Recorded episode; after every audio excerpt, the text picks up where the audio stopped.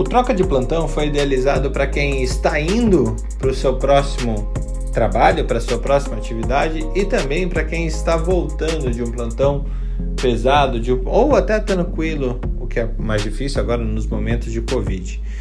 Meu nome é Fernando Carbonieri e eu comando a troca de plantão da Academia Médica que acontece todos os dias a partir das seis e meia da manhã.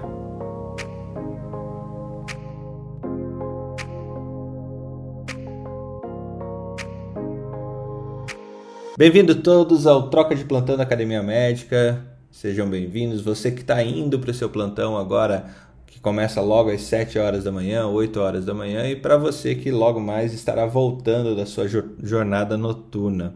A, o, a troca de plantão da Academia Médica foi pensada é, em você para a gente ter um bom bate-papo, é, transmitindo conhecimento é, de diversos pontos de vista sobre assuntos comuns. E a gente sabe cada vez mais que, por mais que saiam novos papers, é, a, o referencial de vida, a experiência que cada um de nós tem com aquele assunto é super importante para fazer a medicina baseada em evidência. Para você que não sabe ainda, a medicina baseada em evidência não é só evidência científica. Medicina baseada em evidência é evidência científica sim, mas também a experiência do médico e as decisões do paciente muito bem informadas.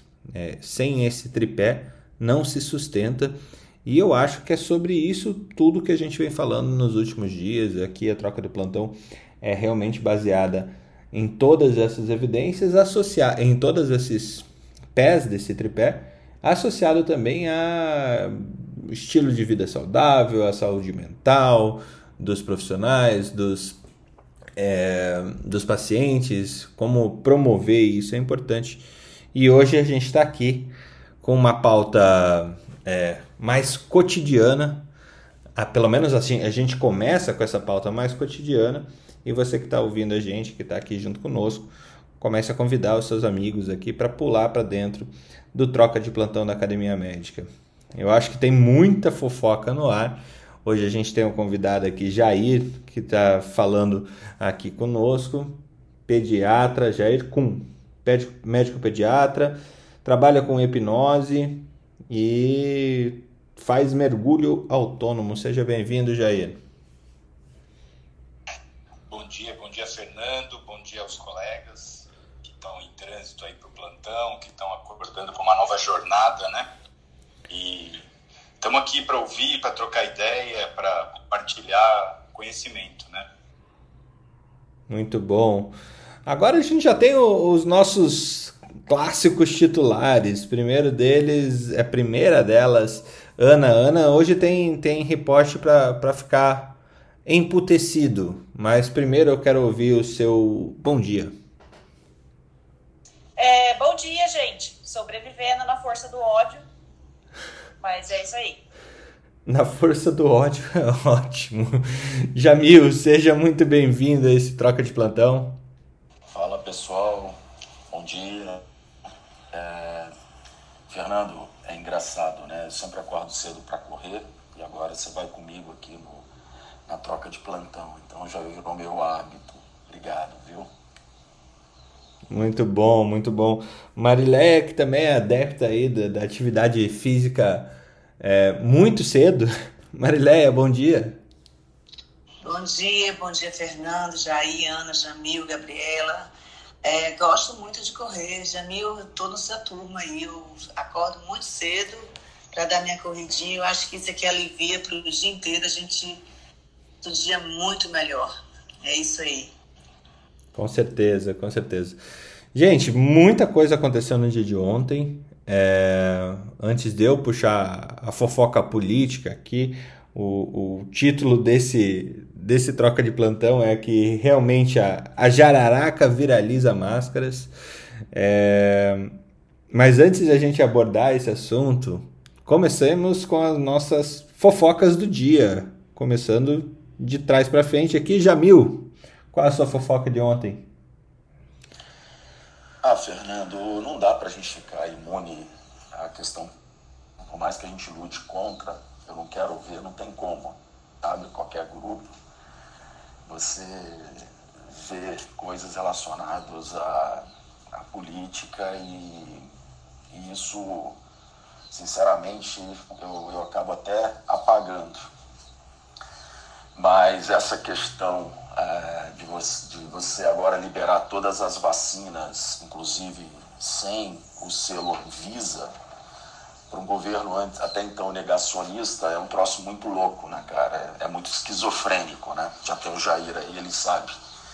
É, você não tem ideia do que vai acontecer, né, cara? É uma imprevisibilidade muito grande. E ao mesmo tempo voltou também a pregar as medicações que não têm é, comprovada eficácia. Então a gente fica numa situação, Fernando, como médico, como é, pessoa, né, como ser humano, como qualquer coisa, né, cara? Porra, batemos aí 2.500 mortos, né, cara? Absurdo isso, Fernando. É, eu não sei onde a gente vai parar, não, cara. E realmente não é uma, não é uma fofoca, é um desabafo, mas assim, eu não sei. Realmente a percepção que eu tenho, pena que o Felipe, ah, o Felipe chegando, mas assim, agora o negócio inverteu, né, cara? Tipo, agora todas as vacinas vão ser liberadas e etc. E o filho faz uma propaganda dizendo fechado com fulano e beltrano e vacina para todos. Louco tudo isso. Eu não sei a percepção de vocês, mas assim, não existe uma coerência ideológica, uma, uma coerência de discurso, né? Ah, então, eu não espero, não sei o que esperar mais, né? A fofoca do dia que ontem saiu minha cidadania por. Vou falar um pouquinho aí. Então, Ana, espero que em breve aí tenhamos algo para com você, tá? Porque realmente a gente tem que, ter, tem que ter o plano B, o plano C no Brasil, né? A gente não tem, não pode ter um plano só, né? É, é uma pena isso, né, cara? Acho que a gente tem tanta tanta gente boa, né? Eu acho que o Brasil o principal ativo do Brasil pessoas, na minha opinião. Eu vejo coisas o tempo todo, sendo muito honesto, vindo de pessoas com, com background fantásticos, né? Então você fala, poxa, por que, que esse país não vai para frente, né, cara? Eu acho. É, mas ao mesmo tempo você fica feliz porque teu, teu visto português saiu. Então, porque eu sou bisneto de português, então minha mãe é portuguesa, é neta de portuguesa, tirou dela e, consequentemente, agora os filhos tiram. E você comemorar isso, Fernando, olha que grau de, de, de, de, de incoerência que a gente está chegando. Você fala, pô, eu tenho uma, uma válvula de escape um dia, se eventualmente a gente precisar. É, Mas, meu, hoje, amigo, meu hoje, passaporte. Bom dia, gente. Oi, bom dia, Alessandro. Podem falar, gente, a pauta é aberta. Não, é que eu, eu, tô, eu tô curioso aqui, porque eu tô há 30 meses, 30 com o passaporte da minha bisavó lá. Passaporte não, da cidadania para resolver para minha avó. E até agora não saiu, sabe? E eu fico lá conferindo quase que diariamente, né? Incrível. Quer umas dicas aí? Ah, com certeza. Eu vou querer. Na verdade, tá lá aguardando. Não sei se tem alguma chance de resolver isso. É, eu, eu acho que a gente vai ter que fazer uma, uma sala Academia Médica uma... e Migração. É. Imigração Mas, é, tem um, manda uma um mensagem para mim, eu falo com você mando, sobre isso. Mando, tem, tem um colega meu que está lá em Portugal, que é artista, que ele tem um canal lá no Instagram que ele ensina o pessoal a tirar o título médico lá em Portugal e tudo mais. Mas beleza.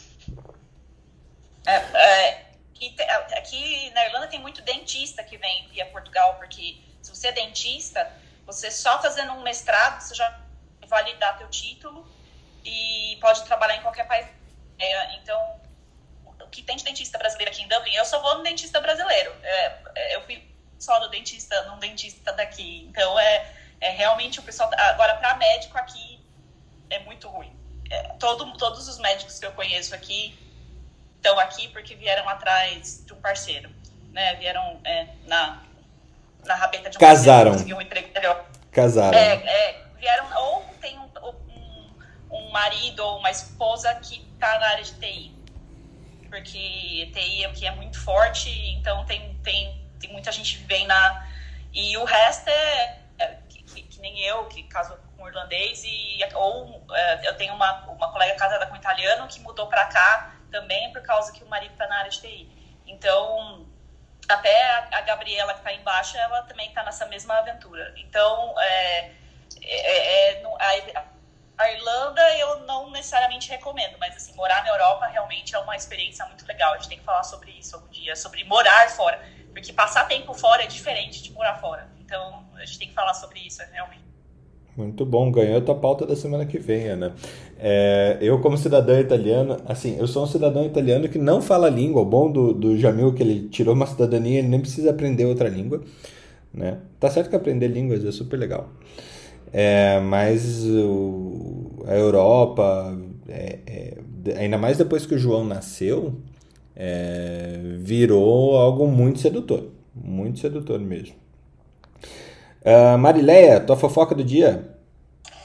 Bom dia. Minha fofoca do dia, um, hoje a sede do nosso Conselho Regional de Medicina e do Sindicato dos Médicos daqui da Bahia vão fazer são sede de vacinação. E eu acho que eu falei já, é, é, Fernanda, há um tempo atrás, que a gente está falando da logística de vacinação, que o Brasil é campeão, que tem uma capitalidade boa e tal. Assim, quando eu falo do ponto de vista de logística, é que me incomoda muito a gente passar, não sei como é que está nos estados de vocês, mas a gente passar aqui na rua e ter quilômetros e quilômetros de carro e gente três, quatro, cinco horas em filas para vacinação. Então, eu estou falando muito mais da estratégia de vacinação num momento de uma pandemia em que você vai ter vacinação em massa, assim, na rapidez que precisa ser feito. Então, eu acho que você se utilizar de, de, de, de farmácias, como os Estados Unidos, neste momento, eu não estou falando no dia a dia, nem criticando como é que se dá a vacinação no país, mas numa situação dessa, eu acho muito ruim ver essas filas imensas de pacientes e de pessoas e de médicos esperando. Então, aí é uma oportunidade de ver a parte de tecnologia, de, de interoperabilidade de dados, para poder você estar tá controlando os dados de quem está sendo vacinado, mas tem que se pensar dessa forma, porque não é possível a gente ficar quatro, cinco horas numa fila para tomar uma vacina. Aqui em Curitiba foi bem interessante, Marilé. Teve um problema num dia muito chuvoso, que deu um, um caos lá. A chuva provocou a aglomeração, porque Curitibano é de açúcar, então a gente não pode tomar chuva.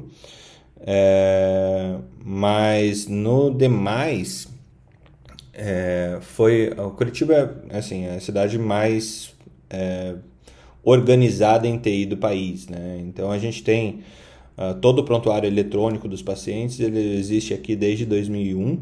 Né? O Alexander, acho que deve ter usado já lá atrás, quando ele se formou. Olha, tô, tô, tô dizendo que você é muito mais velho que eu, Alexander, veja só. já usei o prontuário em PS já, né? E, e o que é interessante é que o, o, o sistema né, de cidadania da, da cidade ele concatena todas as vacinas e todas as chamadas no próprio celular já há muito tempo. Então, todos a cidade pegou junto aos conselhos federais, eh, os conselhos regionais de medicina, de farmácia, de enfermagem, de fisioterapia, eh, quem que eram os profissionais e colocou eles na fila eletrônica. Fizeram uma fila eletrônica e você vai com hora marcada para você fazer a sua vacinação. Então, é, é, é bem interessante. Posso, posso fazer uma pergunta?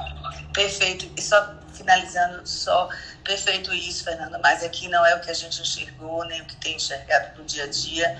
E só para finalizar, eu compartilho com Jamil o mesmo sentimento de quando a gente fala de sair do Brasil, de morar fora. Infelizmente, eu tenho meu filho que está na Holanda fazendo mestrado e eu falo com ele: olha, se você quiser voltar para o Brasil, você vai apanhar. Infelizmente, uma mãe querer que o filho fique longe dela Uh, obviamente não é uma coisa muito interessante, mas é necessário. Não, tem um, não enxergo no país que a gente está de tantas incertezas em todos os aspectos, eu não enxergo positivo ele estar tá voltando para o Brasil agora num momento como esse. Ana, pergunta. Não, eu queria perguntar se assim, está tendo no Brasil alguma, porque a gente tem visto nos Estados Unidos, não na Europa, né? É, alternativas de vacinação de massa, tipo drive-thru, é, em estádio de futebol, é, eu queria saber se, tá, tem, se vocês sabem de alguma coisa dessa acontecendo no Brasil. Tem, tem sim, Ana. Aqui em Salvador a gente tem drive-thru, tem o estádio de futebol também aplicando, mas mesmo com tudo isso, as, é, não está suprindo a demanda. Não sei se pela escassez de vacina, pela correria, não está suprindo. Então, é, lamentavelmente, o que a gente vê são filas e filas de pessoas esperando para se, serem vacinadas. É, a gente vê algumas é, situações bem interessantes ali. Uh, saiu uma notícia ontem, eu acho que o Felipe pode comentar também, a respeito do estado de Santa Catarina vai aprovou aparentemente a vacinação com a MMR, é, pelo menos passar para um, um, uma linha mais em massa, esperando realmente que os dados que eles obtiveram, que a gente já comentou aqui no Troca de Plantão, e publicou na Academia Médica a respeito da MMR diminuindo mortalidade, internação e, e gravidade é, dos pacientes. E aí, é, Marília, eu acho que a gente tem unidade básica de saúde para vacinar toda essa galera. Não precisa de farmácia, né? pelo menos aqui no sul, né? Sul e Sudeste. A gente chega aí uma unidade básica de saúde para para 20 mil pessoas, para 15 mil pessoas de vez em quando. Então, é, com 5, 6, 7 equipes de estratégia de saúde da família. Então, que seriam 4, é, 4 mil pessoas por cada equipe, pelo menos, de 4 a 6, né? Então, é, eu acho que há essa capilaridade, o que não há é quantidade de vacina e o que não há é uma vontade de utilizar esse recurso todo. Posso estar errado, mas é me parece que é isso. Fofocas, Jair. Não, Ana, eu pulei a Ana, imagine, as melhores fofocas internacionais do mundo aqui no Troca do Plantão. Rádio, rádio peão da Ana. É, é, eu, eu, eu, na verdade, eu, eu, eu tenho uma fofoca, que não é uma fofoca, é, é seria até uma pauta interessante para mim e para Marileia. Eu acho que os homens estão falando muito nessa sala, acho que ia ser bom para mim e para Marileia falar mais é, sai, o NHS no Reino Unido está com um programa de tentar passar os, o, ao máximo possível exames de screening e diagnóstico para residência, para que a pessoa faça em casa sozinho, né? Então, semana passada foi, foi divulgado que aqui a gente não faz Papa Nicolau direto. Aqui a gente faz, é, primeiro a gente colhe o smear, faz o teste para HPV e aí, dependendo do resultado, é feito o Papa Nicolau por alimentação, né? E então foi semana passada eles falaram que agora vai ter uma opção da paciente colher o próprio, não seria um cervical smear, seria um vaginal smear, né, uma um, uma coleta vaginal em casa. E ontem foi anunciado, é, inclusive tem um videozinho super legal no The Guardian, que é, a pessoa tem a opção de fazer agora não uma colonoscopia, né? Mas ela recebe uma pílula em casa que tem uma câmera dentro. Ela engole essa pílula e ela vai receber uma, uma colonoscopia é, de screening. Eu achei super interessante. O programa vai começar agora, na pandemia, especialmente para pegar pessoas que, obviamente, o pessoal não quer ir no médico. E a pessoa engole a câmera e é como se fosse feita uma colonoscopia, né? E é um videozinho super legal. O médico fala quatro vezes. Bumbum quatro vezes. vídeo super bacana, porque o médico é bem. Ele é, ele é bem didático, ele tá falando com o paciente é, no, no, jornal The Guardian, se vocês procurarem, vocês vão encontrar lá. Então eu achei super interessante e assim, para mim, Papa, é, é, Papa Nicolau é difícil, mas colonoscopia, vamos combinar, é bem pior. Então eu achei muito interessante, assim, seria legal para falar sobre screening e até a Marileia.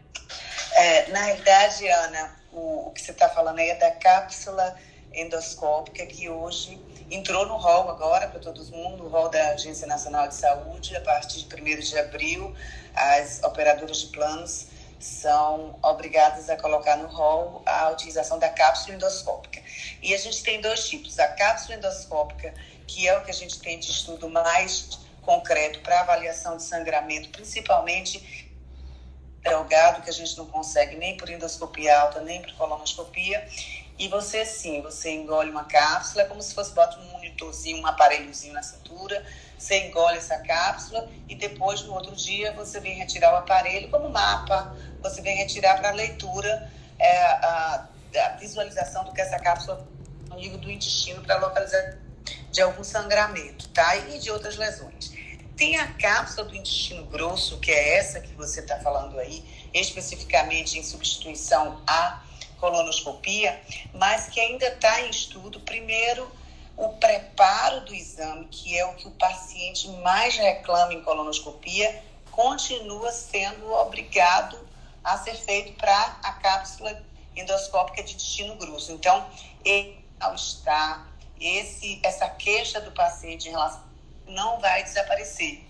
Por outro lado, se identificar uma lesão, vai ter que fazer a colonoscopia por conta biópsia ou da retirada da lesão. Então, assim, a vantagem, entre aspas, seria que tem uma contraindicação a realizar uma colonoscopia, seja por conta da sedação, e aí você poderia usar isso aí, mas como uma alternativa a gente tem a colonoscopia virtual por ressonância, por tomografia, que essa sim tem um efeito, não precisa de preparo e tem um efeito de screening também bem positivo.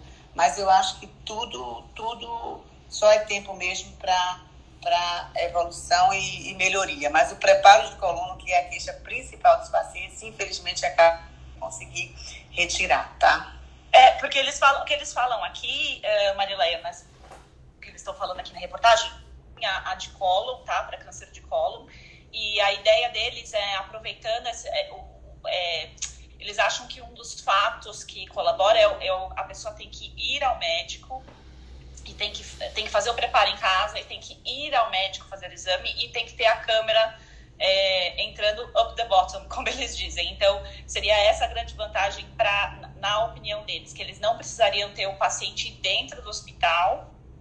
E mesma coisa, no, a mesma ideia do, do Papa Nicolau. É, foi tentado fazer estudos sobre é, isso no, no Brasil, eu lembro há muitos anos atrás, falaram, é, falando sobre fazer estudo de fazer PCR para HPV é, com coleta da própria paciente, com essa ideia de tentar o paciente não vir para dentro do hospital. E eles acham que agora, nessa época de pandemia, é de grande valor a implementação. Chama Column Pill, se não é, me engano. Eu acho que tem um, tem um fator interessante aí, Ana, que a gente está em uma situação oportuna para mudança de culturas, né? É, Exatamente. Eu acho que, que a pandemia ela traz esse tipo de coisa é, com muita força, porque a gente vem falando sobre, sobre isso na semana é, a respeito de como mudaram os hábitos de, de procurar saúde e de desenvolver saúde, tanto dos profissionais quanto dos, dos pacientes. Jair, fofoca do dia de ontem pra gente, do mundo da pediatria? É, a fofoca do mundo pediátrico é que perdemos de novo o nosso PIB, desculpa falar, mas os pediatras, o PIB pediátrico se chama escolinha ou pré-escola, escola infantil. e é, foi, estamos voltando ao fenômeno que a gente viu durante o ano passado praticamente inteiro, né? Onde recrudesceu praticamente a 100% as de vias aéreas, né? De, de gastrointestinal. É, o que comprova que a aglomeração de crianças, né, quando as crianças estão juntas, quando as crianças, e com a volta ao, ao, ao, fechamento das escolas, de novo, né, de doenças infantis praticamente zero. Um fenômeno legal de, de observar pelas mães, inclusive, que sempre duvidavam quando a gente falava que a criança indo para a escolinha em idade muito precoce vai adoecer repetidamente. Eu queria comentar o que a Marileia falou. Que bom que essa endoscopia incluída no rol dos planos de saúde, porque meu pai teve que fazer e custava R$ 6.500 na época a gente pagou. Então, acho que vai ser é, uma, uma grande, grande auxílio aos pacientes, realmente. Porque tem vezes que você não tem mais o que fazer, ele já tinha feito várias endoscopias, não conseguia diagnóstico de sangramento e a gente teve que fazer é, essa videoendoscopia com a, com a cápsula, né? Achei super interessante. Ah, depois quando eu tenho uma, uma, uma notícia para contar também. Já chega em você. Vamos para o Felipe. Só, é, Jair, é, saiu no Lancet ontem, se eu não me engano. É, Lancet Child and Adolescent Fernando, Health. Cortou bem, Fernando. Fala Gravou muito.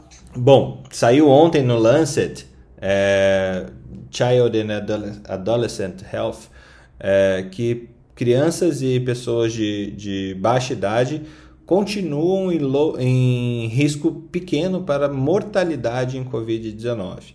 Tá? É, os dados aqui, eles fazem um screening apenas de Estados Unidos e UK, tá?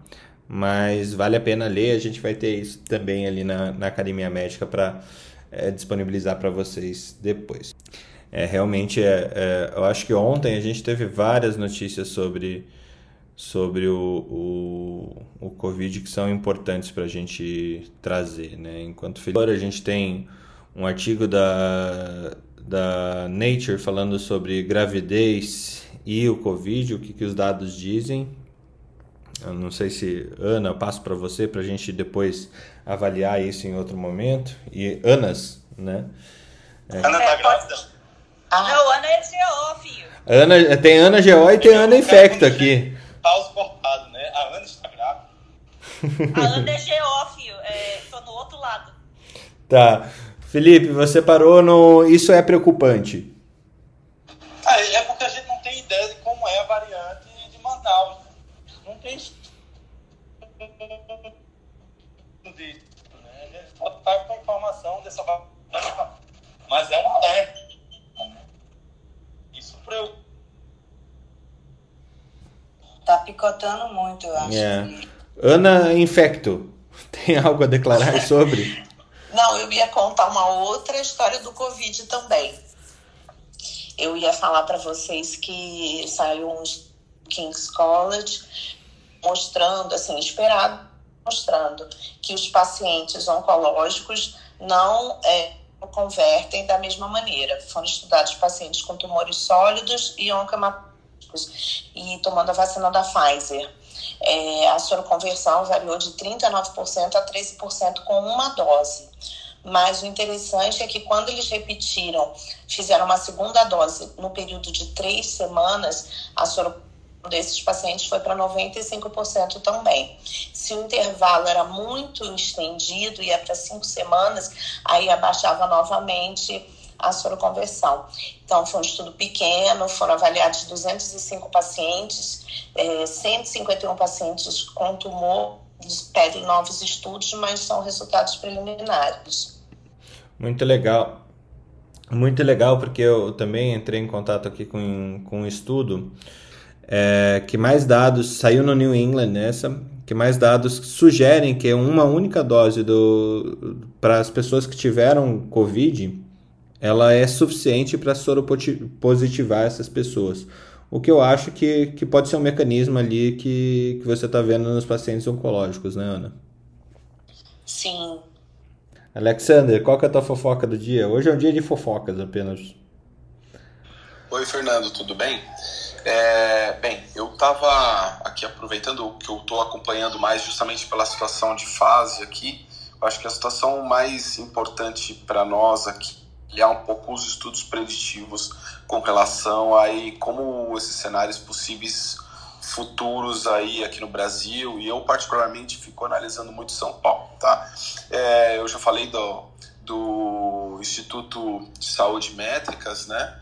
e que ele faz um, uma, uma, avaliação tanto da, dos piores cenários de projeção, o, o cenário é, é, mais otimista e um cenário uma projeção um pouco mais é, uma, uma, uma, média disso. Quando essas projeções elas estão muito distantes, a gente vê que existe uma, uma incerteza muito grande dessas, dessas projeções futuras e é o que vem acontecendo. Inclusive, quando você observa é, a projeção do Instituto de Minas Gerais, que é o que eu mais confio, que está com uma projeção de que já devemos começar aí com uma, uma queda de novos casos, porque isso, é, a queda de novos casos, casos impacta no, daqui duas semanas no, no, na questão de taxa de ocupação de UTI normalmente. É, e essa essa curva é, ainda está muito distante, essas projeções, elas estão com bastante incerteza, mas eu acredito que, que essas projeções, as, a situação da Covid ela tende a estar tá mais estável, principalmente São Paulo, eu vi algumas capitais aqui, Rio de Janeiro, é, já com uma estabilidade e queda. O, a, o, o, ruim é que normalmente essa projeção de, de casos de mortalidade está ela não está assim tão otimista quanto a gente observa nessa questão de novos casos, tá? Eu acho que é um, isso é um pouco do que eu é, estou observando aqui, né? Mas é, do ponto de vista de novos casos, eu acho que mais uma ou duas semanas, se a gente pensar de forma global. Lembra que a gente tem uma, a gente tem uma, uma, uma coincidência nos casos no Brasil, mas é, agora ela começa a ter uma repercussão um pouco mais diferenciada. Pelo menos em São Paulo, a gente deve estar aí no pico ainda uma semana, duas, para a gente começar a, a voltar a uma situação um pouco melhor. Eu digo isso por conta do ambiente corporativo, né? A gente precisa avaliar o, as atividades é, que a gente está é, tá buscando retornar, aquilo que a gente pode, né? E ainda mais a gente trabalha no segmento de saúde tem um impacto muito grande, né? Com certeza está tudo interligado, né, Alexander? Alexander, com essa nova medida, já aproveitando a tua participação de liberar tudo e tal, como que você acha que vai ser a compra de vacina pelas empresas? Vai seguir aquela regra que o, que o, que o governo instituiu? Como que de compra um para a própria empresa e compra outro para o SUS? Vai funcionar dessa forma? Como que você acha que vai ser isso? Olha, Fernando, é, o que eu vejo hoje, hoje a gente tem vários cenários, tá? O primeiro cenário, né? Que as empresas que já possuem pessoas que atuam. Então, pega lá o Octávio lá no Sírio, então todo o time dele já está vacinado, né? O, o caso de empresas que tem pessoas que trabalham na área de diagnóstico, como a gente que trabalha com tecnologia, pessoal de manutenção, que já de uma certa forma já está prevista na primeira onda, né? É, e tem as outras empresas é, de forma geral que gostariam de comprar vacinas. Existe um cenário é, que tem um pouco a ver, de, a ver com a imagem da empresa, sabe? Isso é uma discussão que, que surge no cenário da, das empresas, o quanto que é você fazer esse fura-fila oficial, né? O quanto que isso impacta positivamente ou negativamente é, é, no, no, cenário das empresas, né? Eu acho que é, vai depender muito do segmento, vai, ter, vai depender muito do peso. É, esse cenário que, que o governo trouxe agora é, para o SUS, ela torna mais viável no sentido de, de mostrar um, um, uma, um compromisso social das empresas que, que, que, que, que estão que aderirem à compra de vacinas. O que temos hoje é que realmente existe uma escassez muito grande de vacinas. Eu acredito que esse caso é como foi construído agora, aquela primeira situação lá. Você vê que até mesmo o laboratório havia negado a questão da distribuição, mas com esse cenário é, existiu um risco menor de impacto né, nessa questão de imagem, pelo contrário, porque auxilia a, um aporte maior de, das vacinas. Precisamos acompanhar de perto, ver como é que vai ser, se desenrolar isso nas próximas semanas. Eu acho que até uh, os fatos muito negativos que a gente viu essa semana aí, do ponto de vista político tendem a fazer o governo se mexer um pouco mais, ser um pouco mais é, ativista com relação à vacina. Eu acho que isso pode trazer alguns frutos positivos, até mesmo para o mercado, né, para a economia aí que que estava tá bastante pessimista com as repercussões aí é, das decisões aí com relação a as anulações de condenação, que isso que impacta. Você imagina uma pessoa, é, não estou falando do, da, da, pessoa que foi é, liberada da condenação, mas como que fica uma pessoa que confessou crimes, né? Algumas outras pessoas que estão condenadas, que se comprometeram a devolver dinheiro e depois você, isso não é nada verdade. Tudo, é, então, é claro que não vai acontecer assim, mas alguns cenários de, de jornalistas mais pessimistas falam disso. Tá? Bem, é... esse é o cenário que eu penso. Eu acho que vai depender cada perfil de empresa. Algumas empresas mais conservadoras, eu acho que uma tendência a esperar, outras é, que querem retomar e está tendo impacto na atividade com, com a vinda desses colaboradores vacinados vão é, aderir a essa campanha. Eu digo isso muito o pessoal da área comercial, né? É, pode ser que tenha essa aderência aí mais maciça, mas a gente tem que pensar o quanto que isso é, não vai impactar, esse fura-fila aí é, não vai impactar. Então tem, tem, tem uma preocupação muito forte com a imagem, tá, Fernando? É o efeito jararaca, né? Assim a gente vai, vai evoluindo. Ana, sua fofoca do dia. Não, eu só queria comentar que eu não sei se você que a, a lei ela tem uma especificidade que existe a possibilidade de fazer a doação. A doação tem que ser toda para o SUS, até completarem todos os grupos prioritários. Aí depois disso, a empresa vai poder comprar, ficar com metade das doses e doar metade das doses para o SUS. Mas a princípio, eu até fiquei pensando, nossa, como que eles vão conseguir essas empresas? Tem que comprar, doar tudo para o SUS e só quando terminar a vacinação dos grupos prioritários é que vai passar a empresa ter direito de ficar com 50% das doses. Muito legal. Muito legal, ah, muito tem legal. uma explicação para isso, viu? Fala, Felipe. Aí o custo vai ser transferido para quem for comprar a vacina. Simples. Sim, claro. O custo todo completo disso aí. E vai ter quem compre. Eu vou dar um exemplo para você. Uma vacina está saindo por 15 dólares. Vamos botar 6 reais. É, então sai 90 reais. Metade vai para o SUS. 180. Ah, coloca pagamento, bababá, bobobô, bababá, vai sair a de 350 conto. Para a empresa, mas daí é, é legal a gente fazer essa. Continua sendo mais barato pagar a vacina do que ter o cara em casa, né? Não, eu só tô, eu concordo com vocês.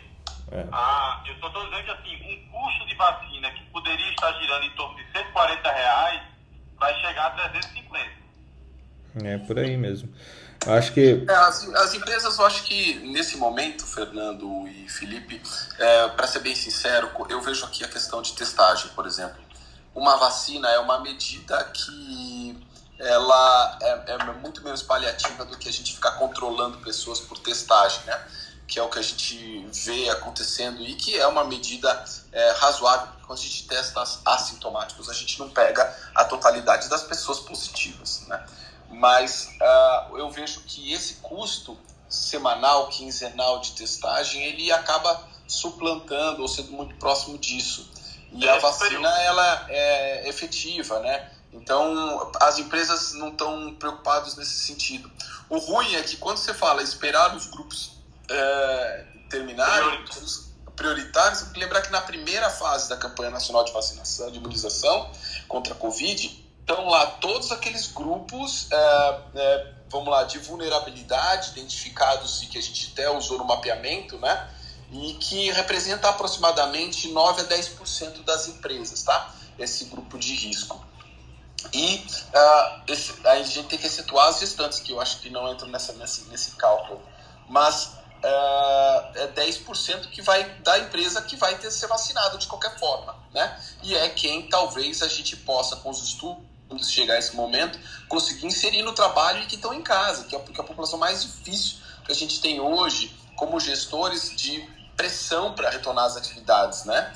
E, e existem medidas é, ações do Ministério Público do Trabalho que impedem certas ações, o Ministério Público do Trabalho que pede, por exemplo, demissão de, de tinha até dezembro de, de portadores, é, pessoas com deficiência, né, é, com, uma, com uma proteção de, de, de empregabilidade, este, é, as, essas recomendações do Ministério Público com relação às gestantes, né, de não estar em atividade, então você imagina a empresa nove meses mais é, é, quatro meses de licença maternidade e aquela empresa que é cidadã, a gestante tem mais dois meses, né? E daí ela aproveita e emenda as férias, então essa, essa gestante fica mais de um ano, elas estão há mais de um ano sem, sem atividade, excetuando-se aquelas condições é, de trabalho que você consiga fazer é, em home office. É.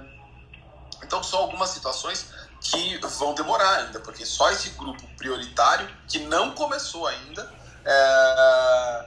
então tem, tem bastante coisa, né? Um, temos uma nova integrante na nossa sala, Ana Elza, seja bem-vinda. É, se apresente para nós, por favor, e porque esse seja bem-vindo à troca de plantão, onde a gente discute tudo que vem de, de novas notícias na saúde. Queria saber de você, você já ouviu a gente? E dê seu bom dia e a sua fofoca.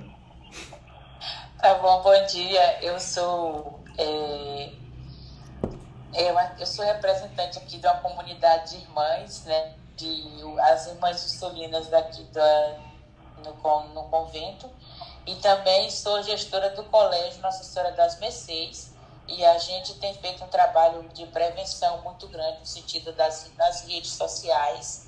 E assim, eu sou também paciente da doutora Marileia, uma pessoa que me inspira, nos inspira aqui como é, na, na área da saúde e a gente está sempre assim acompanhando tudo que fala sobre essa questão do Covid, porque é algo que vem afetando a todos nós e nós temos que nos responsabilizar nesse sentido de é, mudar.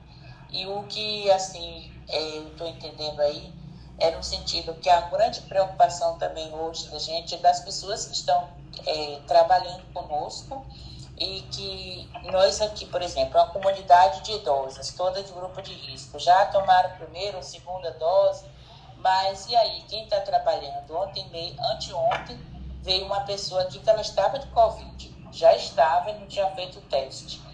É, e aí, a questão não é fazer o teste, mas assim, é a vacina. Se, se tem a vacina para toda a população, isso é um, uma grande ajuda para penso, né? Penso eu da minha, é, da, da minha área de educação aí, porque os pais também estão cobrando quando é que vai abrir as escolas, essa questão toda, a gente vive uma incerteza, mas é, assim, o que a gente tem assim é torcido por, vocês que estão na área de frente para que vocês possam ter força, coragem, aí muita luz, muita e insistir no autocuidado e que realmente eu posso dizer a vocês. Esse autocuidado aí é algo assim que a doutora Marileia vem dizendo sempre para a gente e a gente vem colaborando nesse sentido, dando a nossa. É a, é a gota do oceano, mas é aquilo que vai fazer a diferença na vida de muitas pessoas. E é muito bom estar com vocês. Obrigada pela participação e que nós estamos aí, né, é, fazendo o que é possível para que é, haja melhora nessa situação toda que é caótica aqui né, no Brasil e aqui em Salvador, realmente é triste. Muito obrigada pela participação no grupo. E é isso que eu tenho que dizer. Ah, obrigado, Elza. Eu acredito que assim, a, a, a, saúde se faz é, realmente com vários entes da, da sociedade e, e, eu acho que a Igreja Católica, assim como as freiras e irmãs, também tem um papel historicamente de, de doação, né, pra, em termos de, de das criações de santa, santas casas e, e do cuidado dos menos assistidos, dos vulneráveis, que é super importante e que o país ainda não, não vive sem isso. E, eu acho que até a função primordial aí da igreja é, também estar é, assistindo, não só a Igreja Católica como instituição religiosa, eu acho que acredito que é, a grande maioria das instituições tem um braço assistencial e, e de recuperação de vulnerabilidade, né? É, mas é muito importante a sua participação aqui conosco, viu? Muito mesmo. É, Felipe, agora eu acho que deve, talvez você esteja com, com um sinal melhor. Podemos voltar ali a, a, a variante B11? Vamos, vamos sim. É, saiu ontem Saiu a, ontem de novidade a B17, que é a variante britânica, que ela tem a capacidade de matar mais do que a variante original do coronavírus, do coronavírus selvagem. Né? Nós já imaginávamos essa característica, né? parecia ter realmente um ponto. A única confirmação que a gente tinha tido até o momento é que era um vírus com maior transmissibilidade, como também é de maior transmissibilidade o da África do Sul e a variante de Manaus, mas pela primeira vez a gente fala em maior mortalidade. Nós acreditamos que a de Manaus tem a maior mortalidade, mas nós não temos como mensurar isso, porque o problema de Manaus foi um problema específico logístico, estrutural e gerencial. É né? uma soma de tragédias. Então, não necessariamente a gente pode só o vírus por tudo que aconteceu. E também a gente não está testando, né? a gente não está tipificando os vírus. A gente não sabe hoje quantos são variantes de Manaus ou quantos são da variante selvagem aqui no Brasil. A gente só sabe teve aumento de casos e que tem variante em Manaus em todo canto. Mas não sabemos tipificar, nem quantificar, nem ter uma ideia real do tamanho do nosso problema. E aí fica a grande questão. Quando é que a gente vai começar a tipificar mais, pelo menos para entender qual é a nossa realidade hoje, Brasil? Porque, infelizmente, nem nós fomos capazes de tipificar a variante de Manaus. Foi e isso abre um, um leque, porque o Brasil é um país tropical, é um país que tem muitos animais, muita mata. O vírus pode variar aqui loucamente, trocar carga genética com tudo que é, que é coisa aqui. E tomar uma proporção que possa isolar sim o país futuramente, mas lembrando que as vacinas si parecem ter poder sobre todas as variantes. E isso é esperado das vacinas. Não é esperado do soro. O soro não vai ser capaz de ter características de cumprir variantes. Mas a vacina sim. E isso vem sendo confirmado pelos estudos, né? independente de ser a vacina do jacaré, independente de ser a vacina da, da jararaca, independente de ser a vacina do bicho que for, as variantes parecem estar sendo muito bem cobertas. Devido à sua capacidade de pegar a carga genética do vírus e desenvolver as defesas as suas proteínas. Então é isso que eu tinha de fofoca. Uma outra fofoca, a, a fofoca assim, interna.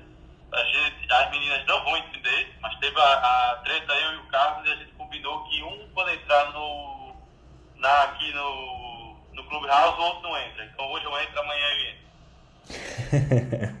Muito bom, é só para termos mais mulheres aqui. É, nesse assunto eu quero continuar. É, antes, realmente, a gente precisa é, até falar a respeito da nossa. da nossa. Nosso tema, né? A jararaca viraliza máscaras. Ontem, assim, eu também estou de saco cheio de política, acho que todos vocês estão de saco cheio de política, não é uma novidade para ninguém é, isso. Mas ontem eu acabei entrando no, no comecinho do discurso do, da Jararaca para ver como a pessoa se auto-intitula, né? É, para ver como que ia ser a questão midiática do negócio. E me assustou positivamente, porque ele cumpriu todos os passos certinho de como que tem que ser segurança. Você via a filmagem ela mostrava as pessoas afastadas com dois metros de, de distância uma das outras, ou seja, para cada pessoa você precisava de, de pelo menos é, 16 metros quadrados de, de plateia né, para uma pessoa. E o fato dele, ao pegar o microfone, o, o, o, microfone foi filmado sendo esterilizado por uma pessoa com face shield, com máscara N95 e tudo mais. E na hora que ele subiu para falar, subiu de máscara, perguntou ao médico se ele estava seguro, se as pessoas estavam seguras. É, e se ele ali, naquelas condições, ele poderia tirar a máscara para começar a falar o resultado. Aí, de, depois disso, eu terminei de ver. Eu parei de ver, de, eu sabia que vinha um monte de blá blá blá, eu, eu parei de ver. Mas a cena, a mídia, o, a narrativa do pera, eu preciso fazer completamente diferente do que está sendo feito, foi a principal coisa que à noite fez nosso atual presidente a, pela primeira vez, discursar de máscara e apoiar claramente a vacinação, mesmo fazendo apologia a drogas que a gente sabe que não funcionam, que não tem sucesso nenhum. É... O pau tá para comer. Pode, pode falar o que, que vocês quiserem. Então, é, eu, tenho, eu, tenho, uma opinião, eu, eu tenho uma opinião bem uh, clara sobre principalmente acompanhando, porque assim, quando a gente mora no Brasil, a gente não recebe as notícias da mesma forma. É, uma das coisas que, que me moveu a, a, mudar do Brasil é que eu queria estar no centro do mundo. A, a, gente recebe as notícias de uma maneira diferente aqui. E uma coisa que é muito importante, a gente viu nos Estados Unidos, a gente viu aqui, principalmente no Reino Unido, né? Aqui na Irlanda foi um pouquinho diferente. É, em outros países foi um pouquinho diferente. Na Alemanha foi assim, mas assim, o que é importante é o controle da narrativa.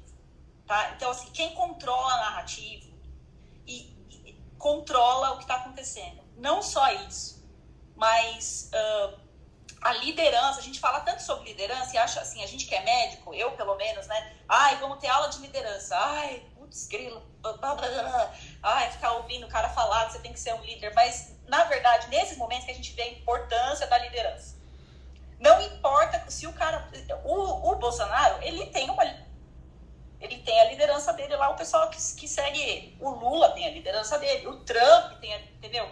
E, só que quem controla a narrativa ganha. Então, a gente olha a Alemanha, olha a Angela Merkel como ela fez. Ela chegou no, dois dias antes do Natal e ela falou: não vai ter Natal.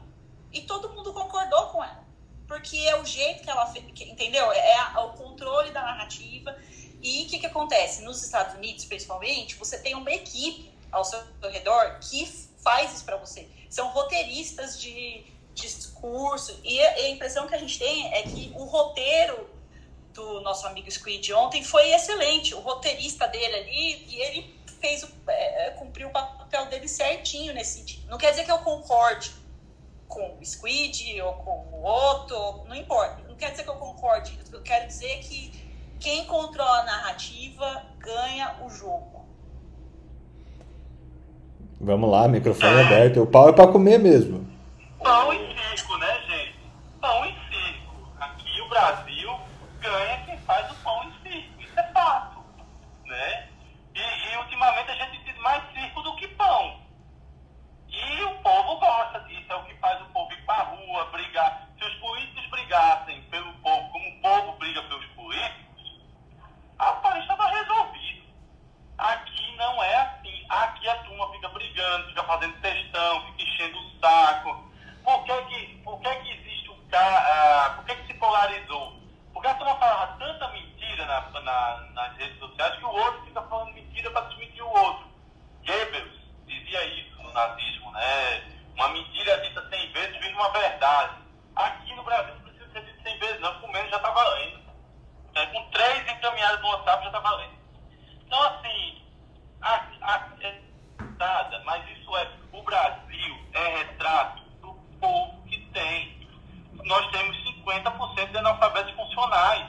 Nós temos é, muita gente pobre, muita gente na periferia. Mais da metade da população brasileira vive na periferia. 80% da população brasileira vive de dois salários mínimos. E aí o que acontece? A gente vive no circo que o país é. É por isso que aqui o deputado é Big Brother Brasil. É por isso que aqui é, os deputados ganham mais cantor. Pode cantar não, mas ganha mais fácil a. Quando, vem mais disco, vai para a eleição que ganha. Entendeu?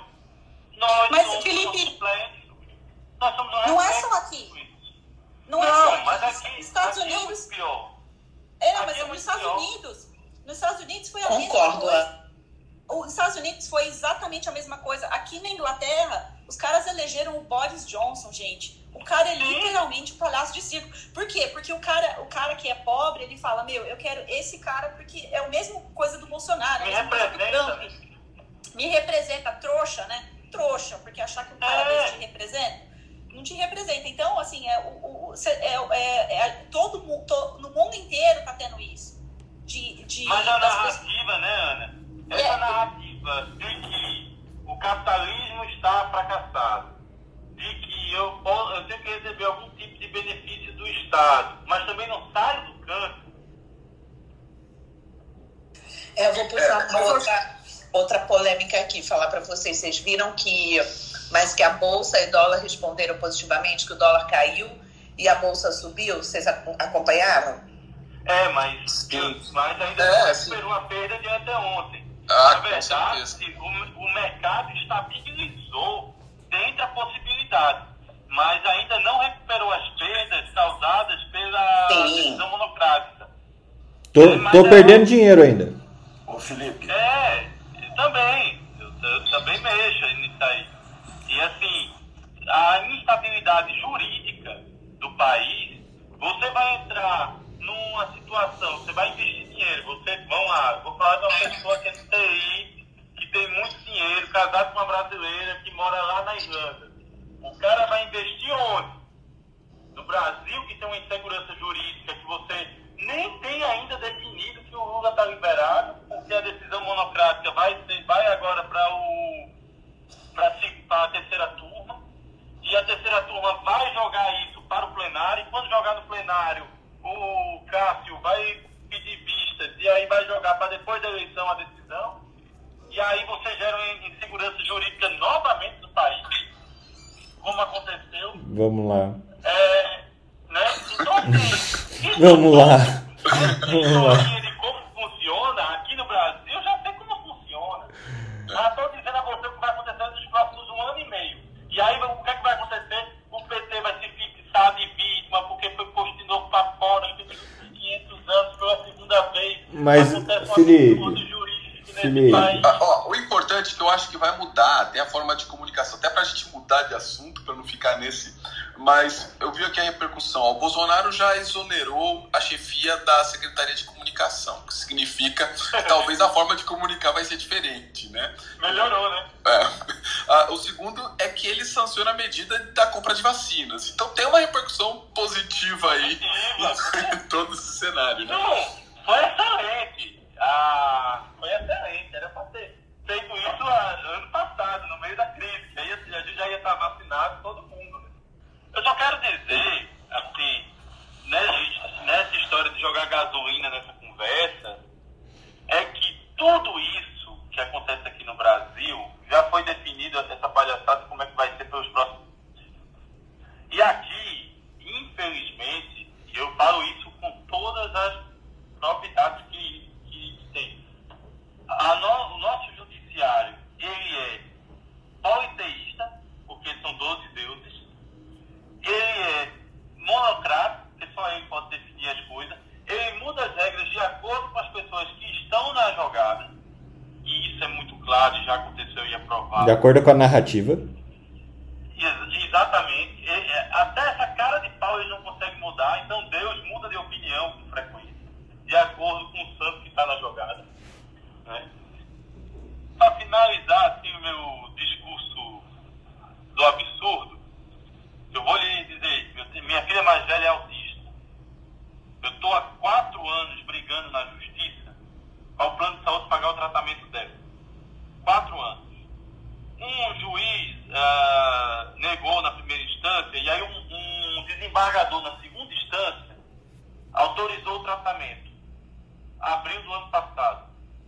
Eu estou desde abril esperando o juiz assinar a causa ganha para receber o tratamento dela. Eu estou há 10 meses esperando que o juiz só assine o que já foi definido há quatro anos de processo pelo desembargador. Eu tenho certeza que se eu tivesse ligado a algum tipo de instituição ou fosse candidato ou em 2022 para algum tipo de cargo e tivesse poder de indicação para alguma coisa, isso já estaria resolvido. É triste. Felipe, é, primeiramente sinto muito aí pela, pelo seu relato, né, pelo teu desabafo, né? É realmente bastante triste e revoltante. Mas voltando aqui a pau, depois dessa respiratória para assimilar o que o Felipe falou, Fernando, é, o que eu vi ontem, baseado no que está sendo dito, eu vou olhar um, um olhar um pouco do empreendedorismo aqui, que eu acho que algumas lições a gente tem que aprender disso tudo, né? Então acho que a questão de você ver oportunidades e etc. é, isso faz parte de quem realmente tem interesse em empreender na vida. Né? Não estou dizendo que vai construir alguma coisa, mas simplesmente para vocês verem o poder da competição. Para vocês verem o poder da narrativa, do discurso. É, até semana passada, acho que nós estávamos aqui no Clubhouse discutindo exatamente é, as questões que o governo atual é, nunca tomou ou que nunca posicionou para em prol da saúde, em prol da vacinação, é, em prol de medicamentos que realmente fossem comprovados cientificamente. Ontem já mudou absolutamente tudo, quer dizer, é, o poder da competição, é, eu acho que é, eu não estou dizendo que, que, é o, que é o correto, eu nem acho que aqui é, é, é local para a gente fazer julgamento de valor. Eu nem acho que aqui é teológico.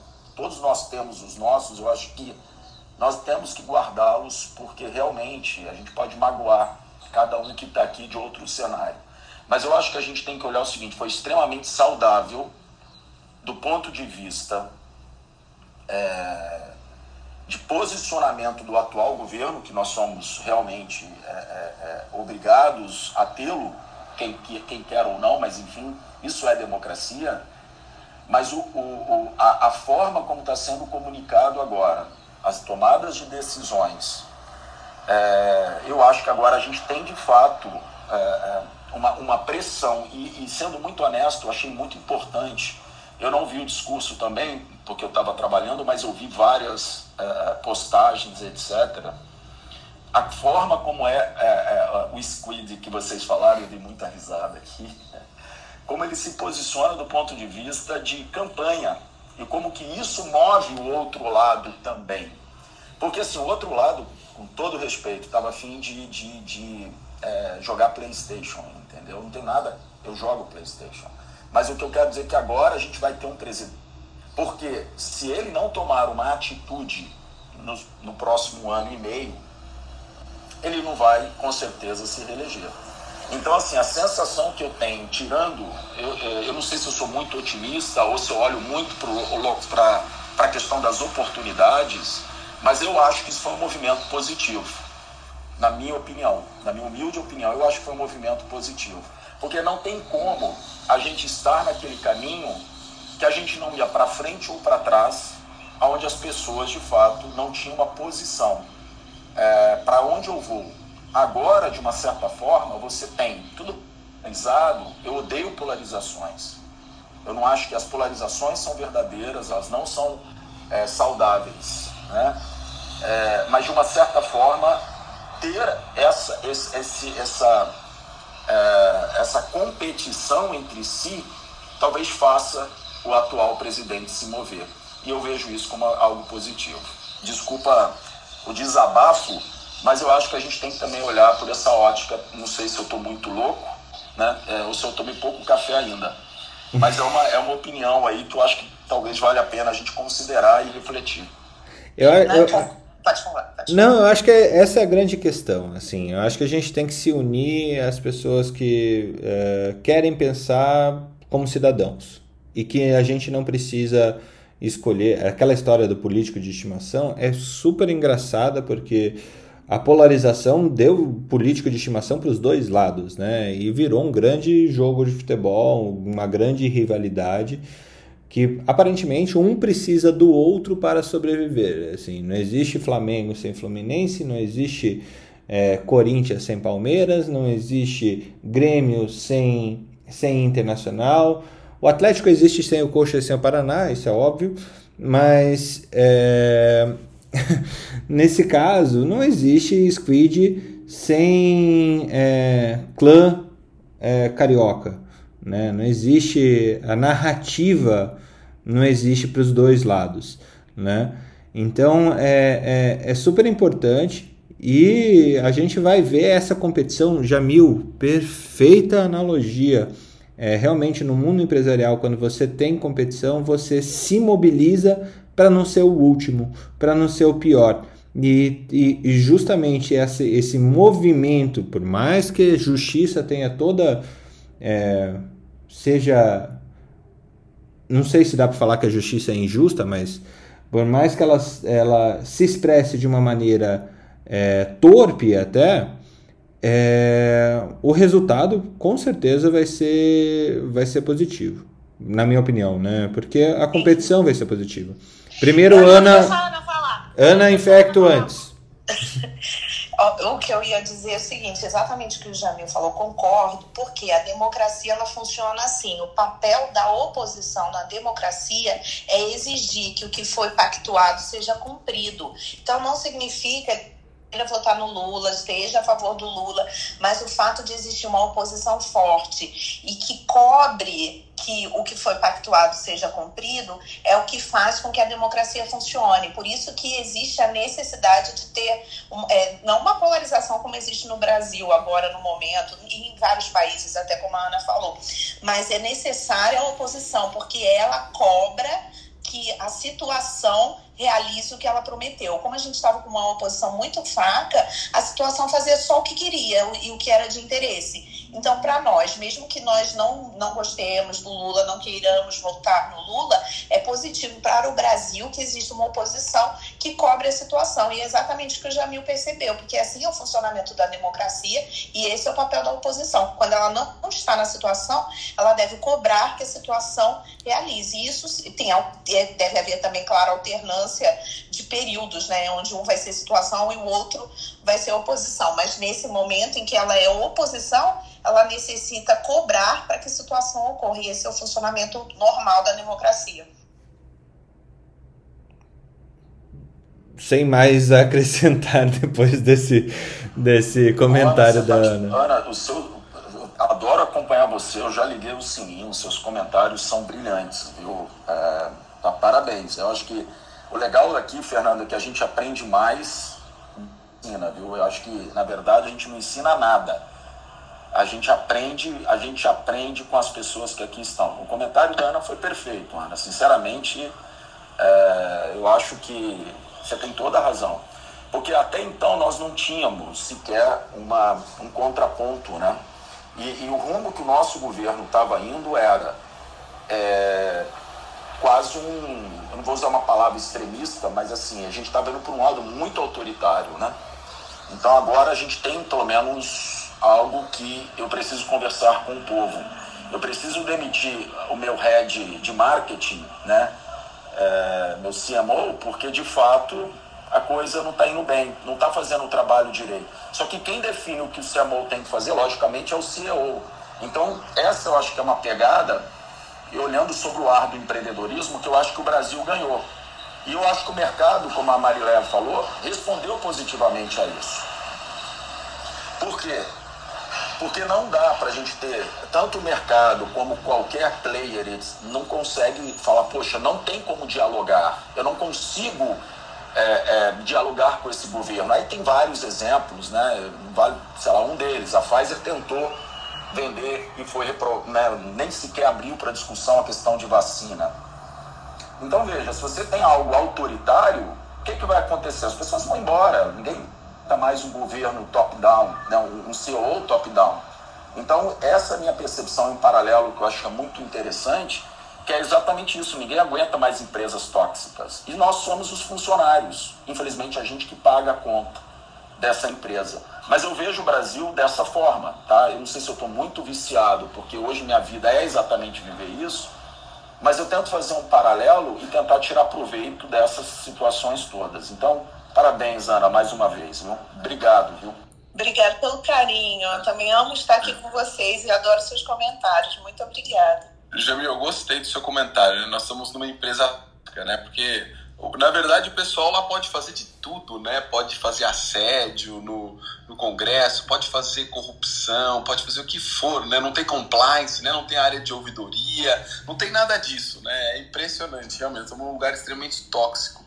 Queria só fazer um comentário para vocês. O tema de ontem que a gente tinha aqui na academia, Fernando, o pessoal, é, é tema hoje aqui na, no site da CNN, que é a exaustão dos profissionais de saúde após um ano de pandemia. A matéria está bastante interessante aqui. Fala do hospital, a gente citou esse hospital, que era o Moinhos de Vento, lá de Porto Alegre, e é o tema da matéria aqui da CNN, viu? A, a, gente quer dizer que a gente está pautando, a gente está pautando a CNN, é isso? É, eu acho que é, eu acho que é isso aí. E o, o outro comentário, putz, é, já mudando de saco para mala aqui também, é, não sei se vocês viram, de, da meia-noite de ontem para cá, o Instagram criou uma nova função que chama-se Sala, tá? Eu olhei ontem e falei, o que, que é isso? E eles criaram salas. Isso deve ser uma repercussão do, uma resposta à repercussão do Clubhouse, mas nem se compara, as salas são para quatro pessoas para poder fazer live juntos, né? E eu observei que tinha isso, e aí eu fico pensando quem é o Xiniling, desculpa o termo, né? Os, o, os chineses da história, né? Se, putz, tudo que alguém cria, o Instagram vai lá e copia, né? Mas é uma cópia que não chega nem perto do que a gente tem aqui, que é uma rede social uh, muito rica e diferente. Muito bom, muito bom. É, estamos pautando a, a CNN, então essa vai para as Anas, Elza e Marileia, que essa é uma pauta que a CNN, a Globo, a UOL tem que entrar. saiu agora no dia 9 de março de 2021 um release na Organização Mundial de Saúde uh, que diz a respeito de uma é, em cada três mulheres no globo já experienciou violência. E, e, esses dados realmente são, são alarmantes, né? Assim, em termos, ele, ele estratifica em termos de, de idade, quando que isso acontece. Aqui na, na América Latina, a gente vê uh, em torno de 20, 25%. Provavelmente vocês têm dados que uh, são melhores que isso ou mais alarmantes ainda. É, mas aqui é de todas as mulheres, não importa a idade, tá? 25% de todas as mulheres, é, 25% de todas as mulheres latino-americanas já sofreram algum tipo de violência, é, sendo que no Globo, um em cada três. Isso aí vai estar disponível também, o link lá na Academia Médica depois, para vocês poderem acessar. É, assim, é, é realmente super importante a gente colocar essa questão, principalmente uh, pela, por essa linha de que, cara, somos todos iguais, temos as mesmas competências e, e devemos favorecer que essa quebra de, de é, posições de liderança seja realmente é, atingida, onde a gente tem um mundo mais igual entre homens e mulheres, porque não faz o menor sentido ainda a 80% dos líderes do mundo serem apenas homens. Uh, comentários antes da gente pular para o finzinho? Eu li a respeito disso, Fernando, que você acabou de falar. Né? Teve uma pesquisa mostrando que na área da oncologia, 74% das mulheres, né, comparando salários entre homens e mulheres, 74% das mulheres ganham menos do que os homens na, no setor da oncologia. E aí eu fiquei refletindo, quando eu li isso e você suscitou essa, essa memória, eu fiquei refletindo na cardiologia. Não sei, se, obviamente, se são 74%, mas eu acredito que os homens na área da cardiologia, e na verdade é, isso é um reflexo de todas as áreas, realmente os homens recebem mais. Mas uma coisa que me chamou muito a atenção é que como tem mulheres competentes na cardiologia, e eu cito inúmeras, que, né, que são inspirações para mim, é, e tantos homens que ganham muito dinheiro e que nunca foram inspiração para mim. Então eu fiquei imaginando, falar, cara, como que a mulher precisa provar o valor dela? E normalmente ela se diferencia muito mais do que o homem no tocante à formação, a doc, pós-doc e por aí vai e, e ganha menos, enquanto outros que se é, sobressaem muitas vezes em cima de mulheres, inclusive um deles, que é, que é um dos pavões da cardiologia no Brasil, tem como na equipe dele só mulheres, mulheres extremamente competentes, né? É, tanto que é, é ele foi meu professor uma, no INCOR, eu tinha brigas homéricas com ele, porque de fato o conhecimento era bem questionável e, enfim, não estou falando o nome, não estou sendo antiético e não precisa ninguém obviamente saber, mas hoje ele é um dos maiores nomes da, da cardiologia, mas a, a, a, equipe dele toda são mulheres. Então eu fico imaginando, falo, cara, que loucura é tudo isso, né? Então, baseado no que você falou aí, Fernando, só para não fugir do tema. Eu sei de quem você está falando, mas eu não vou eu falar também, o nome. Eu também. É porque vocês são inteligentes, vocês são inteligentes, mas eu não falei nada. Não encurtem palavras. Eu sei o outro lado, das, eu sou amiga delas. Eu sou amiga então delas. conta aí um pouquinho pra gente, fala um pouquinho como que é o clima. Eu, não, eu vou te falar em geral, o outro lado, tá? Até pra não, né? Eu vou te falar o tanto de coisa que a gente escuta e que, assim, eu fui criada, eu fui criada assim, é, quer dizer, não só na minha família, né? Eu fui criada como médica, né? para toda vez que isso acontecesse comigo, se eu colocasse isso para fora, eu estava assinando meu atestado de incompetência.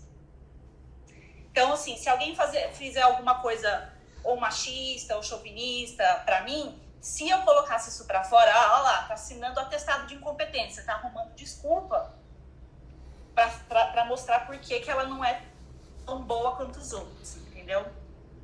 Então, esse é o outro lado porque é muito mais fácil você ter mulheres, porque você pode falar esse tipo de coisa para elas E assim, eu já escutei coisas, tipo assim, não dá pra contratar a mulher porque mulher tem o hábito de ficar grávida. E isso, e isso é um fator que Tem o hábito, tem o hábito é, de ficar grávida. Tem o hábito de ficar grávida. E assim, todo ano. E, todo ano. Que absurdo. aqui na Irlanda, aqui na Irlanda, isso foi um motivo de discussão essa semana, porque foi Semana da Mulher, e a Irlanda acabou de contratar como consultant. Consultant seria o nível mais alto uh, de médico aqui na Irlanda, né? A primeira mulher neurocirurgiã. Não tinha consultant neurocirurgiã mulher aqui.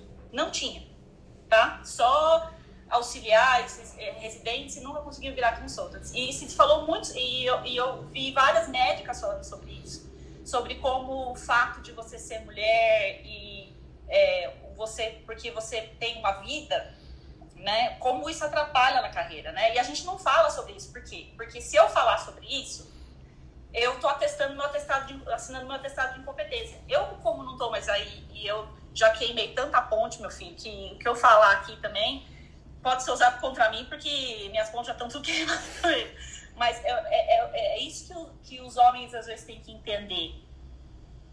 E que hoje em dia, então, quando eu, eu fui ensinada que eu não, eu não podia ser puxada para cima. Porque isso ia falar contra mim. Ah, você foi puxada para cima porque você veio da cota de mulheres, entendeu? Então eu fui criada assim. Hoje em dia eu quero que se exploda, e eu vou falar mesmo. A gente tem que puxar as mulheres. E a gente tem que puxar, a gente tem que ter essa, puxar as mulheres, puxar as pessoas negras, puxar, porque tem que ter representatividade, isso é extremamente importante. Eu já tive essa briga antes aqui. E, hum, sabe, é, eu já, já tive essa briga com outras pessoas, porque, ah, mas no meu hospital todos os médicos ganham o mesmo dinheiro. É, mas eu aposto que quem faz comida na sua casa é a sua mulher, não é você. E quem pega as crianças na escola é ela, e você tem funcionária. Entendeu? Então, assim, é, é, é, é o problema é que a gente. É muito, tá, agora que a gente está começando, essa é a próxima onda do feminismo. É a gente poder se assumir como feminista e não, ser, não ter vergonha, porque eu fui ensinada a ter vergonha. Eu fui ensinada que eu tinha que ser CEO da minha própria empresa. Isso assim, meu pai é super feminista. E meu pai me, cri, me criou muito tempo. E, e, um cara super feminista. E ele, e, e, ele, mas ele achava que se eu te feminismo, eu tava me diminuindo. E hoje a nova geração tem que a nova nova geração do feminismo é cobrar o feminismo. Infelizmente, mas não tem outro jeito. Cê, cê, não sei se eu faço sentido. Total sentido. E achei muito importante a gente falar sobre isso durante essa semana, né, em que a gente comemora o Dia Internacional da Mulher. É importante a gente trazer esse assunto e eu queria até falar isso assim também da minha experiência que é, corroboro que a Ana fala. Eu tive uma, uma, uma infância protegida, fui criada protegida, só estudando e não percebia na escola isso. É, recebi dos professores, entrei na faculdade.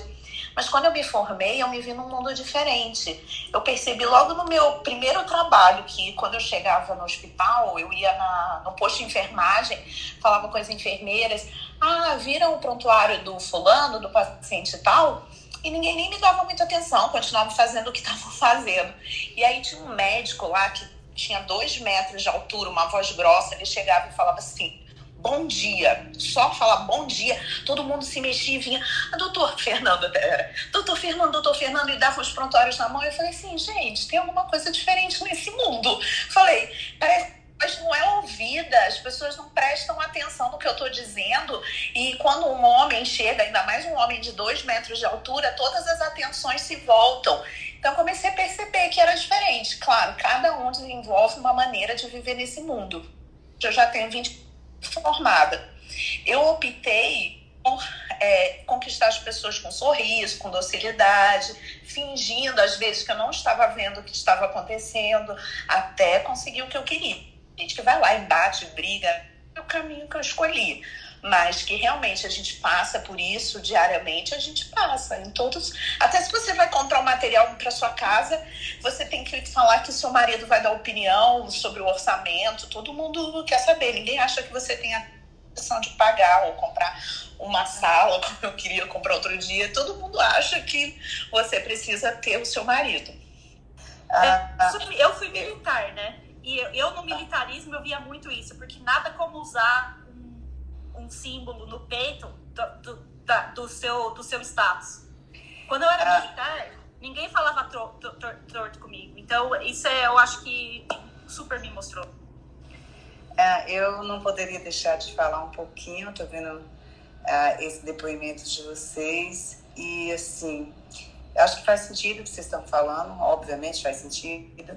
E eu devo ser privilegiada, porque uh, eu sempre enfrentei, eu tenho 30 anos de formada, então eu acho que eu sou uma das mais, é, digamos, experientes daqui em relação às mulheres, mas tenho 30 anos de formadas e sempre me posicionei desde a infância, adolescência, graduação, escola, sempre me posicionei muito firmemente em relação a essas discussões é, de ser mulher ou ser homem, nunca permiti que isso viesse a atrapalhar a, a minha jornada. Então eu sempre lutei, discuti com muita inteligência. Então eu acho que a nossa inteligência, a nossa, a nossa sensibilidade, a nossa capacidade de enxergar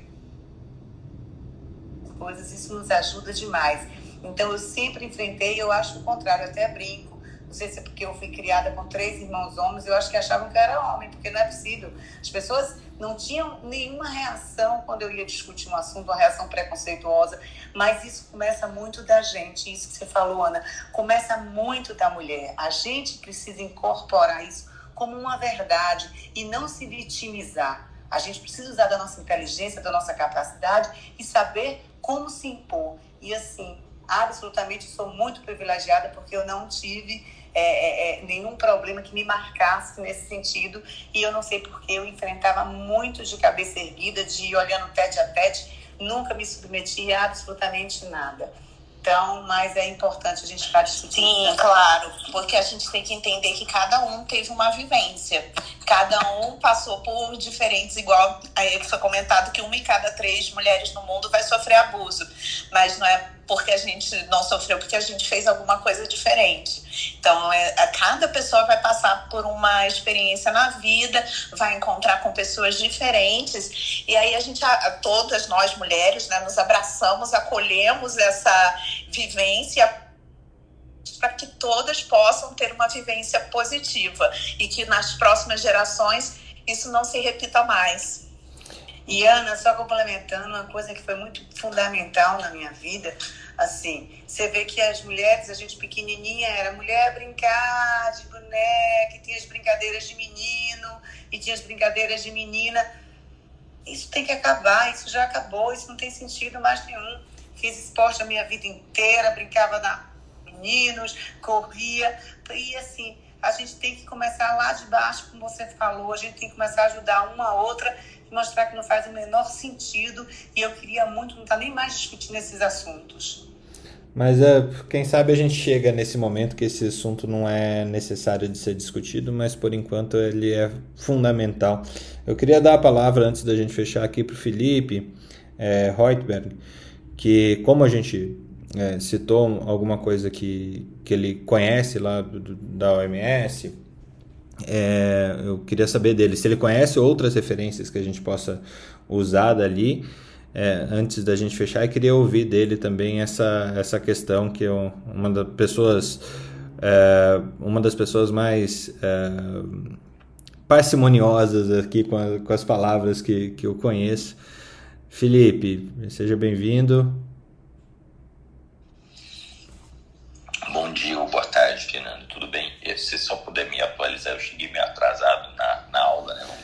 Mas fiquei quietinho, você me pôs aqui. A gente, a gente tá falando do, do estudo que saiu do. Estudo não, saiu um reporte ali na, no, no site do MS, dia 9 de março, sobre é, o, o o status devastadamente perverso, como traz o próprio OMS, um em cada três mulheres do mundo experienciam, é, experienciam a violência.